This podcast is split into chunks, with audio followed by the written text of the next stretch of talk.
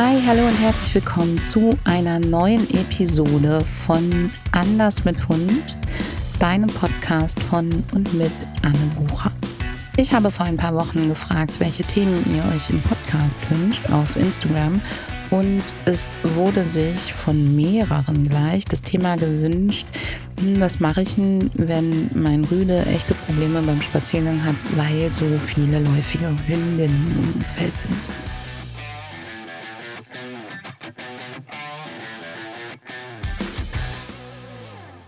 Ich möchte dir das dich mitnehmen in dieses Thema anhand eines Beispiels einer Kundin von mir, nämlich von Melanie. Melanie war mit ihrem Filou bei mir im Training und wenn dich das Thema betrifft, dann glaube ich, kannst du mit Melanie echt mitfühlen.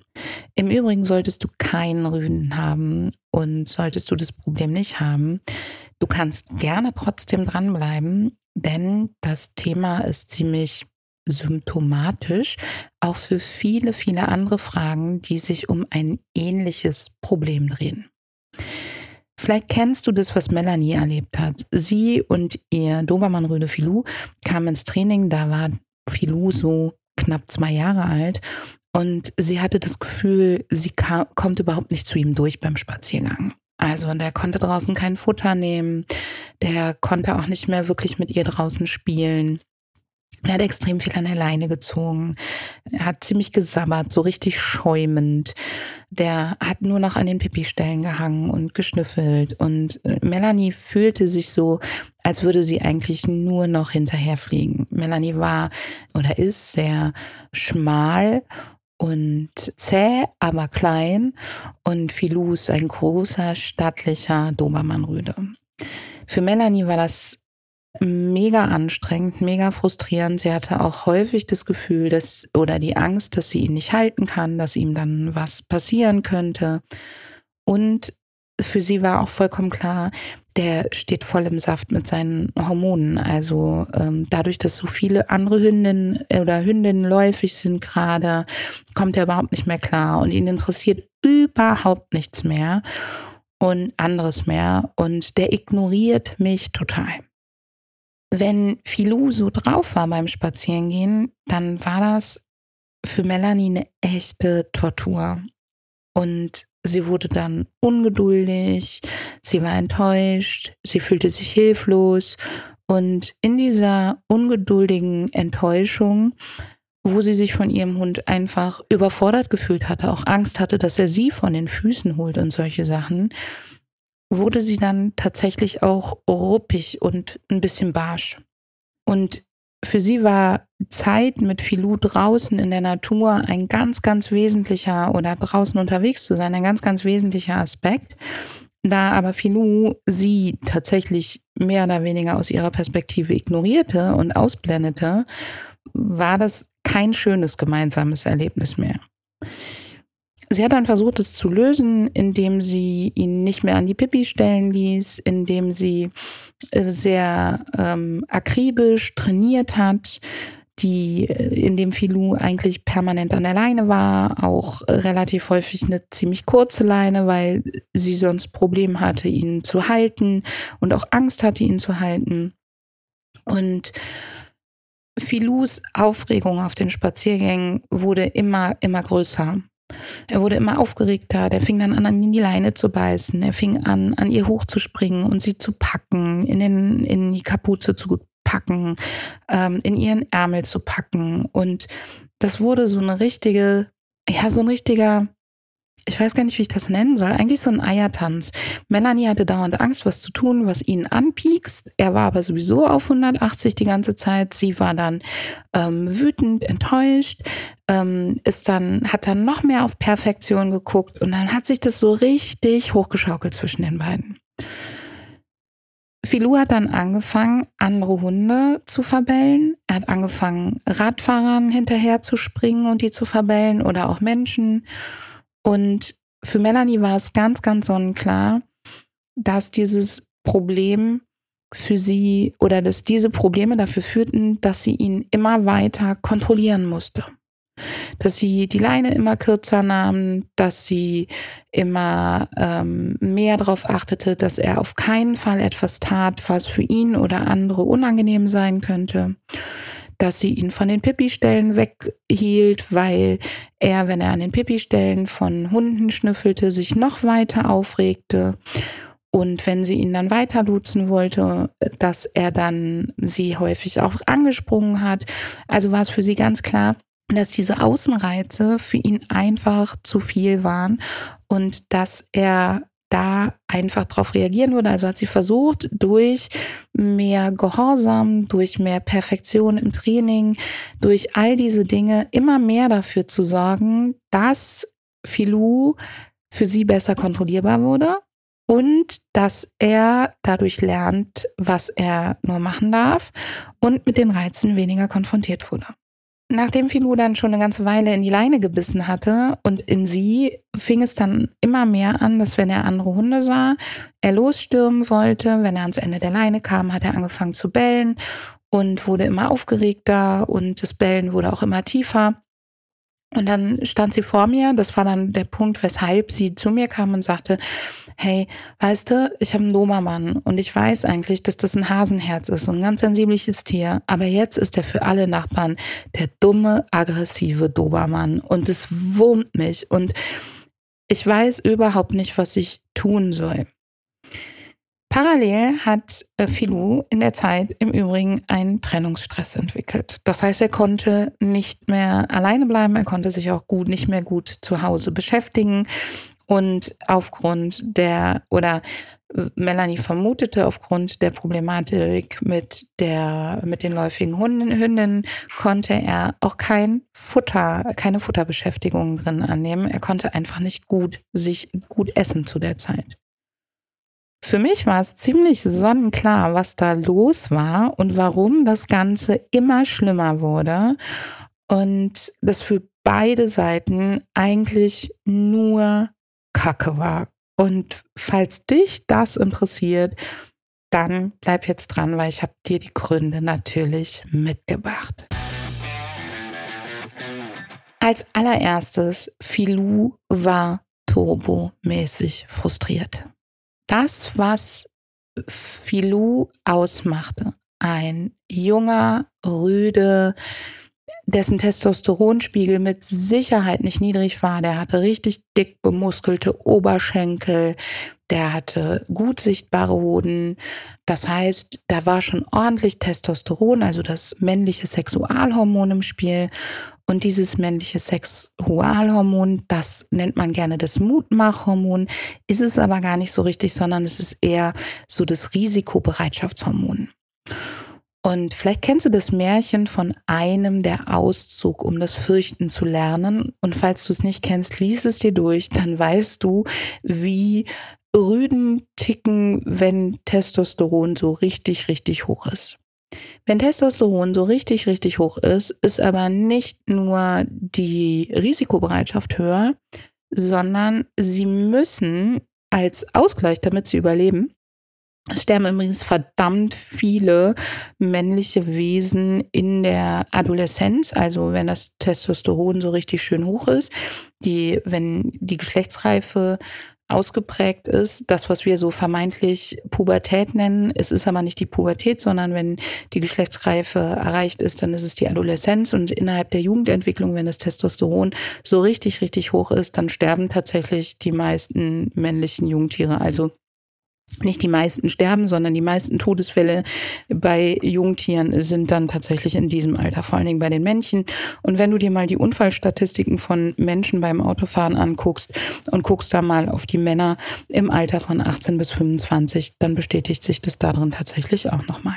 Also das ist ein Risikobereitschaftshormon und gleichzeitig mit einer erhöhten Risikobereitschaft geht einher, dass es für die Hunde wichtiger ist, große Kreise zu ziehen, das Leben kennenzulernen. Und wenn man große Kreise zieht und risikobereit ist, dann muss man auch sehr schnell und impulsiv reagieren, wenn etwas auftaucht, was gegebenenfalls ein Risiko bedeutet. Ansonsten würde man nämlich viel zu mutig sein und direkt, zack ich mal, einen so kräftig auf die Mütze kriegen, dass man, ja, wie soll ich das sagen, dass man das nicht überlebt. Also Filou war super frustriert, denn seine Jugendentwicklung, sein Verhalten, sein Hormonstatus, all das deuteten ganz klar darauf hin, dass er eigentlich das Bedürfnis hatte, viel ohne Melanie zu erleben. Also normalerweise wäre das auch so das Alter, wo diese Hunde abwandern. Ja, das heißt, in einem wild lebenden Rudel, Elterntiere, Jungtiere, Jungtiere des Vorjahrs, wäre das, wenn die so in die Adoleszenz kommen, ist das so der Punkt, wo die abwandern. Je nach Hundetyp, je nach Größe ist es so, dass wir eigentlich feststellen, dass so zwischen anderthalb bis drei Jahren die erst so richtig erwachsen werden und dazwischen ist eben diese Hochphase, in denen die wirklich das Bedürfnis haben, das Leben zu entdecken, das Leben zu erkennen haben und häufig auch einen sehr großen Radius haben, den wir ihnen aufgrund unserer Lebensweise nicht so richtig ermöglichen können. So war das eben auch bei Filou. Und das Problem ist, wenn Hunde so frustriert sind, werden alle Belohnungen, die nicht das eigentliche Bedürfnis stillen, total unattraktiv. Und deswegen war es Filou total Wurst, ob die dem da hinten Wurst, Käse, Frikadellen, Spielzeug oder sonst was anbot. Für den war ja gerade diese Umwelterkundung in Kombination mit Sozialverhalten und sexuellen Bedürfnissen extrem hoch und dann kamen die, Rü äh, die Hündinnen, die läufigen, tatsächlich noch on top. Das heißt, es war für ihn einfach überhaupt nichts Bedürfnisbefriedigendes daran, dass sie mit Futter oder Spielzeug um die Ecke kam. Das Gehirn war eigentlich total unterwegs in einem Bedürfnis nach Autarkie und Autonomie, nach Selbstwirksamkeit, Selbstfindung kannst du es von mir aus auch nennen, Selbstbestimmung und wurde immer, immer stärker eingeschränkt. Melanies Idee, ihn weniger an den Pipi-Stellen schnüffeln zu lassen und das Ganze über Gehorsam, über kurze Leine, immer mehr Einschränkungen, immer mehr Interaktion mit ihr zu regeln, um einfach mehr Kontrolle zu wahren. Das war ihr, ihre Art, ihr Kontrollbedürfnis auszuleben, war vielleicht noch insofern ganz gut gedacht, dass sie gedacht hat, naja, wenn er daran schnüffelt und er riecht die Pheromone der Hündinnen, dann wird das Bedürfnis ja noch größer und dann ist er noch frustrierter. Aber ein Hund riecht ja nicht erst in der Sekunde, wo der die Nase da drin stecken hat, sondern der riecht schon beim Vorbeigehen. Der braucht auch nicht ins Gebüsch gehen, um was zu finden, was da drin tolles Essbares liegt, sondern der läuft am Gebüsch vorbei, dann kriegt er das in die Nase und dann geht er da rein. Das heißt, das Bedürfnis wird ja schon getriggert in dem Moment, wo der den ersten Hauch davon in die Nase kriegt. Und dann wird das Bedürfnis, wenn du ihn dann an der kurzen Leine weiter mitnimmst, wird das Bedürfnis da schon unterdrückt. Es kann sein, dass das Bedürfnis dann noch nicht so intensiv ist, wie dann, wenn er hingegangen ist und geschmeckt hat und geschmeckt hat, dass das eine tolle Hündin ist. Aber auf jeden Fall ist das Bedürfnis schon da und es wird schon unterdrückt. Je häufiger ein Hund diese Bedürfnisse unterdrücken muss und je häufiger die ausgelöst werden, desto größer werden die. Die werden immer, immer größer, diese Bedürfnisse. Und das war genau hier der Fall. Es war nichts anderes mehr wichtig als das Ausleben dieser Bedürfnisse. Frustration sorgt tatsächlich nicht nur für ein unangenehmes emotionales Empfinden und Stress, sondern es hat dieselben Auswirkungen wie physische Schmerzen. Es wird sogar zum Teil im selben Gehirnregionen verarbeitet wie physische Schmerzen, also körperliche Schmerzen. Wir müssen uns einfach davon trennen, emotionale und körperliche Schmer äh, unangenehme Erlebnisse unterschiedlich zu werten und wir müssen uns bewusst machen, dass Dinge wie Frustration weh tun. Im Anders mit Hund Zirkel findest du einen Vortrag dazu von mir, der heißt Gefühle, die wehtun. Weil da geht es wirklich darum, dass das Schmerzen verursacht. Man weiß sogar, dass dieselben Bewältigungsstrategien bei körperlichen Schmerzen und negativen Emotionen wirken. Und auch das weiß man. Und man weiß, dass wenn man Menschen zum Beispiel in ein MRT steckt und man setzt sie mit bestimmten unangenehmen Emotionen in Verbindung, zum Beispiel, dass sie ausgeschlossen werden von einer Gruppe und solche Sachen, dann blitzen im MRT dieselben Gehirnbereiche auf wie bei physischem Schmerz. Das heißt, es ist für uns tatsächlich etwas, was uns richtig wehtut und für Hunde auch. Wenn das der Fall ist, wenn Frustration wehtut, wird es für das Hundegehirn immer wichtiger, nur diese eine Sache wieder ins Lot zu bringen. Und alles andere ist wertlos. Und das macht es so schwierig, wenn du einen Hund hast, der draußen kaum Futter annehmen kann, wenn du einen Hund hast, der draußen extrem schlecht zu trainieren ist, dann ist es nach meiner Erfahrung in vielen, vielen, vielen Fällen schlicht und ergreifend aufgestaute Frustration. Dazu kamen die Enttäuschung, die Ungeduld und der ausgehende Druck von Melanie. Und das alles sorgte dafür, dass ja das Arbeiten mit Melanie oder das Zusammensein mit Melanie noch unattraktiver war.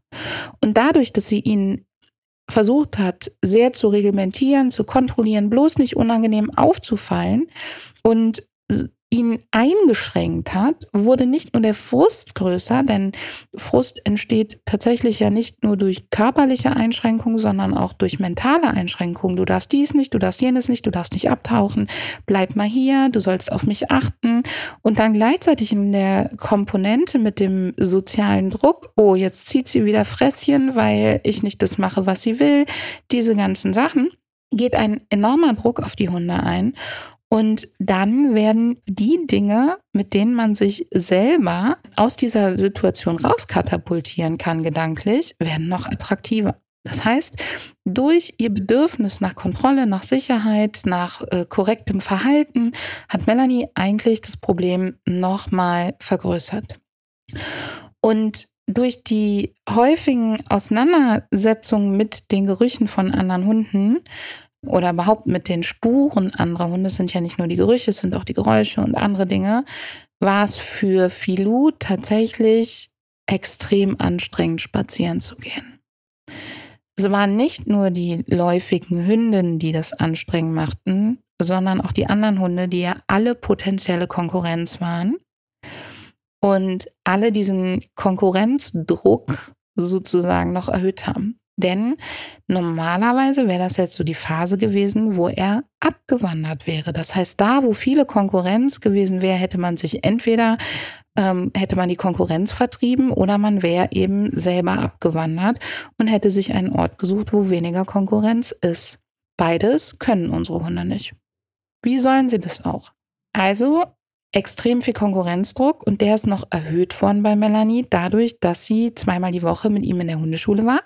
Einmal in so einer Art Gehorsamsgruppe, einmal in einer Beschäftigungsgruppe, beide Male mit gemischt geschlechtlich, also Hündinnen und Rüden, kastriert und unkastriert. Und dadurch war der Konkurrenzdruck noch einmal für ihn deutlich, deutlich höher. Und Filou war damit total überfordert. Und das Ganze war so ein richtiger, richtiger, richtiger Kreislauf. Und in der kommenden Episode spreche ich mit dir noch einmal über Frustration. Da möchte ich mit dir auf das Thema der Erstverschlimmerung eingehen, die wir hier nicht aufgreifen, weil die in diesem äh, speziellen Fall nicht stark war. Aber tatsächlich ist es für Rüden, die sehr potent sind, die vielleicht auch noch in einem Alter sind, wo es wirklich darum geht, große Kreise zu ziehen und auszuziehen und die in einer dicht besiedelten Region leben, ist dieser Konkurrenzdruck in Kombination mit den häufig läufigen Hündinnen eine extreme Belastung. Ich möchte hier und heute mit dir nicht über das Thema der Kastration sprechen. Falls dich das Thema interessiert, findest du im Anders mit Hund Zirkel eine Entscheidungshilfe zum Thema Kastration, wo eine Tierärztin, eine Biologin und ich dir Inhalte aufbereitet haben, anhand derer du dich durchhangeln kannst, inwieweit dein Rüde oder deine Hündin unter dem sexuellen Frust und der Belastung durch Hormone etc. so sehr leidet, dass du dich für eine Kastration entscheiden möchtest oder kannst oder wie auch immer. Ich möchte dir an der Stelle nur eine Sache mitgeben. Eine Kastration alleine ist nie die Lösung. Das heißt, durch Kastration veränderst du die Ausgangssituation für Verhalten, aber du veränderst nicht die Lerngeschichte rückwirkend. Und ich möchte mit dir deswegen heute hier nicht über Kastration sprechen. Ich möchte mit dir darüber sprechen, was machen wir jetzt mit diesem Hund? Nehmen wir jetzt mal an, du kannst dich nicht für eine Kastration entscheiden oder eine Kastration hat es erstmal nicht besser gemacht dann haben wir etwas, was wir nicht verhindern können. Wir haben die immer wieder das Triggern des sexuellen Bedürfnisses und des Konkurrenzdrucks. Wir haben, dass du der Hund die Belohnung nicht annehmen kann, die du parat hast, weil sie für ihn einfach wertlos sind. Es sind keine Belohnungen, sondern es sind einfach Dinge, die sind nett gemeint. Ob etwas belohnend ist oder nicht, entscheidet nicht derjenige, der es verteilt, sondern das Gehirn desjenigen, der es annimmt oder auch nicht annimmt. Und jetzt haben wir ein Problem. Das Erste, was du tun kannst, ist ganz klar, die Belastung durch die sexuelle Frustration ist nie und auch durch die Konkurrenz ist nie die einzige im Leben deines Hundes. Und wenn du die der sexuellen Frustration und der Konkurrenz nicht ändern kannst, guck die anderen an. Fang mit den anderen an und fang vielleicht mit denen an, wo es um weitere soziale Aspekte geht. Gibt es zum Beispiel Konflikte mit Mitbewohnern im Haus, egal ob mit vier Pfoten oder mit zwei Füßen, Kinder, Katzen, andere Hunde, du? Gibt es irgendwo Dinge, wo der Hund soziale Bedürfnisse ausleben kann? Gibt es Hundefreunde? Gibt es gute Kontakte ohne Konkurrenzdruck? Also gibt es den einen Hundekumpel oder die eine Hundefreundin? Gibt es die Möglichkeit, den Konkurrenzdruck zu reduzieren, indem man sich mehr in gleichgeschlechtlichen Gruppen durch die Welt bewegt oder indem man vielleicht häufiger zum Gassi rausfährt. Bei Melanie, die war Ärztin oder ist Ärztin, da haben wir das ganz gezielt mittwochs nachmittags und samstags vormittags gemacht, dass sie rausgefahren zum Gassi und ist da spazieren gegangen, wo wenig andere Hunde waren. Sie ist abends, ihre letzte Gassi-Runde hat sie verlegt in ein nahegelegenes Gewerbe- und Industriegebiet, was tatsächlich für die meisten Leute zum Spazieren unsexy war, damit dort einfach weniger andere Hundegerüche sind, damit er dort in Ruhe schnüffeln kann und andere Dinge erfährt. All solche Sachen. Sie hat geguckt, es gab einige Konflikte zwischen Melanie und Filou. Sein Trennungsstress war tatsächlich auch stark indiziert durch die Frustration. Das ist, hängt ganz, ganz eng zusammen. Und das A und O an der Stelle ist tatsächlich dir die Bedürfnisse deines Hundes anzugucken und zu gucken, wo sind Defizite. Wo musst du dich überall einschalten und ihm mitteilen, dass er etwas anderes tun soll als das, was er gerade tun möchte? Wo sind Situationen, auf die er gut verzichten könnte, die er alleine ohne dich vermutlich nicht aufsuchen, nicht mitmachen und auch niemals initiieren würde? Und zwar auch Dinge, die damit nichts zu tun haben. Wenn du in gemischt geschlechtliche Gruppen gehst und es sind keine gemischtgeschlechtlichen oder das oder überhaupt, wenn du in Gruppentrainings gehst und hier findet kein schönes gemeinsames Sozialverhalten, wie wir tigern von Grashalm zu Grashalm und schnüffeln zusammen. Und manchmal gucken wir auch nur zusammen in die Umwelt und manchmal traben wir ein bisschen miteinander und manchmal spielen wir auch ein bisschen miteinander und entdecken die Welt zusammen, sondern wenn es da eher darum geht, jeder trainiert für sich, aber die anderen sind relativ dicht dabei im Sinne von, die sind sichtbar, riechbar und hörbar. Also jetzt kommen wir nicht mit, ja, aber die anderen sind immer locker 10, 15, 20 Meter weg, Nee, nee, sondern die sind in der direkten Präsenz und dein Hund soll sich dabei zusammenreißen, er soll sich konzentrieren. Du bist vielleicht auch noch unter einem gewissen Leistungsdruck. Du kannst auch nicht verhindern, kann ich auch nicht, dass wenn der Hund unsere Erwartungen nicht erfüllt, dass man dann auch mal kurz grimmig guckt oder ähm, ein bisschen schnauft oder äh, sich vielleicht auch über sich selber ärgert, weil man das Training wieder zu schwer gestaltet hat. All diese Dinge diese Situation erstmal meiden. Und dann geht es tatsächlich erst weiter mit dem schrittweisen Trainieren. Aber das A und O ist Lebensqualität herstellen, Bedürfnisse unbedingt genau unter die Lupe nehmen, Defizite ausgleichen, schöne Erlebnisse miteinander schaffen, Erlebnisse miteinander schaffen, wo du deinen Hund in seine Welt abtauchen lassen kannst und noch dafür sorgen kannst, dass er wirklich die Dinge tut, die ihm wichtig sind. Was da so meine Strategie ist, welche fünf Säulen ich da gehe und wie du die anwenden kannst, das erfährst du zum Beispiel in meinem regelmäßig stattfindenden 0-Euro-Vortrag vom Problemhund zum besten Freund. Ich verlinke dir den hier drunter, kannst du gucken. Der nächste findet, glaube ich, im Januar statt, wenn ich mich recht entsinne. Und da kannst du gerne dran teilnehmen. Das Allerwichtigste, guck jetzt schon hin, wo kannst du deinem Hund das Leben vereinfachen, ein bisschen mehr kont vermeintliche Kontrolle abgeben und deine Erwartungshaltung verändern. Und jetzt noch ein Satz von Hundemama zu Hundemama. Ich weiß, wie groß der gefühlte gesellschaftliche Druck da ist. Ich weiß, wie schwierig es ist, wenn man durch Social Media guckt oder auf Social Media präsent ist, sich von diesem Druck zu befreien. Das ist übrigens einer der Gründe, weshalb bei Anlass mit Hund seit Monaten nicht gepostet worden ist, weil ich einfach mich total häufig bei Social Media getriggert fühle, wenn ich sehe, was Leute liken, was Leute machen, was Leute tun. Und ich einfach das ja auch in vielen Fällen weiß, dass es hinter den Kulissen anders aussieht. Ich aber auch tatsächlich nicht so gerne da viel Zeit verbringe.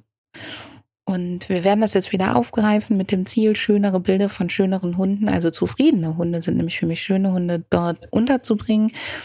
Aber ich weiß, wie groß dieser Druck ist. Das Problem ist, wenn du nicht daran arbeitest, dass du, wenn du mit einem Lebewesen zusammenlebst, immer das Risiko hast, etwas nicht unter Kontrolle zu haben, dann treibst du deinen Hund damit immer weiter von dir weg.